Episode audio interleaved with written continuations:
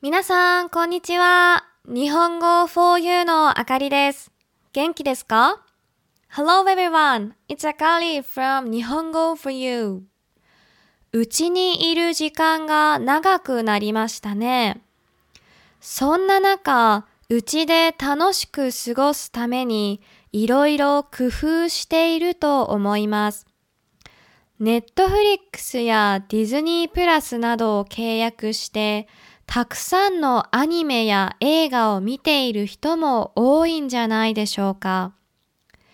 今では多くの人が使っている音楽や動画のサブスクリプションですが、数年前までは全然有名じゃありませんでしたね。レンタルショップを利用していた人が多いと思います。今日はこの数年での音楽や動画との出会いがどう変わったか、私の考えを話そうと思います。私が一番レンタルショップに通っていたのは、中学生から高校生の頃でした。少ないお小遣いでどの CD を借りようか、今日はどの映画にしようかとレンタルショップの中をうろうろしながら悩んでいたのを覚えています。当時は今のような月額で借り放題というシステムではなかったので、借りた CD は何度も聞いたし、映画はつまらなくても最後まで見ていました。でも今は気に入らなかったらすぐに視聴をやめることができますね。便利ですが前みたいに一つの作品に対して時間をかけて味わうということは減ってしまったと思います。もちろんうちで簡単に映画や音楽を楽しめるのはありがたいですが、なんだか芸術を消費してしまってるなぁと感じます。ぜひ皆さんの考えも聞かせてください。You've been spending a lot of time at home, haven't you? Under these circumstances, I'm sure you have been making all kinds of plans to keep yourself entertained at home.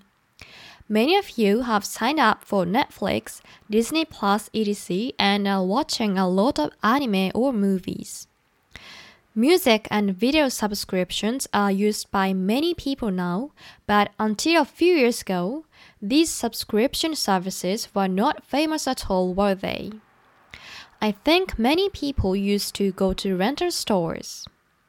Today, I'd like to share my thoughts on how my interaction with music and video has changed over the past few years. I used to go to the rental store the most frequently when I was in junior high and high school.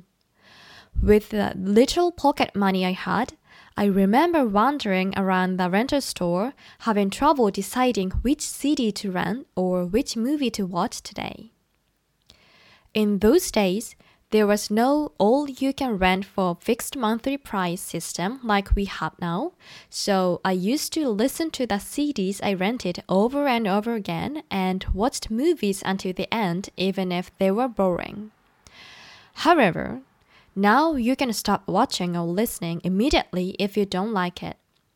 It's convenient, but I don't think you spend as much time appreciating a work as you used to do. Of course, I'm grateful to be able to enjoy movies and music easily at home, but somehow it feels like I'm consuming the arts. Please let me know your thoughts. これは日本語を勉強する人のためのポッドキャストです。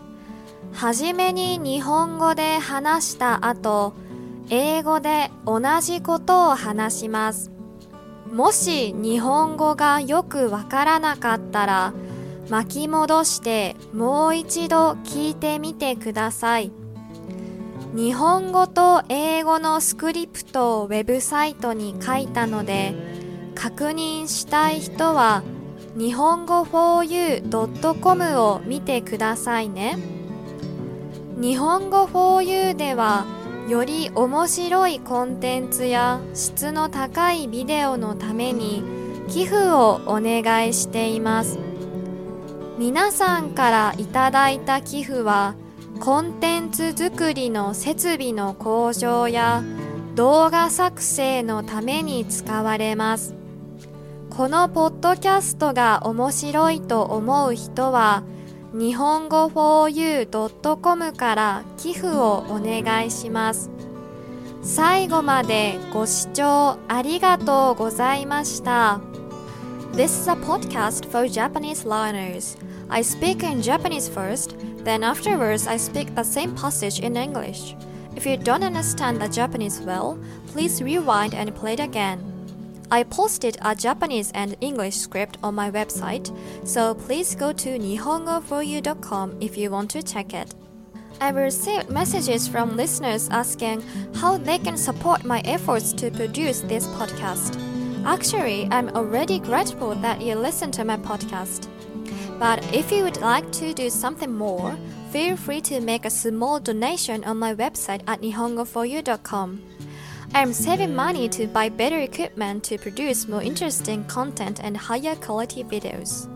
Your contribution will be very helpful to this effort. Thank you very much for listening.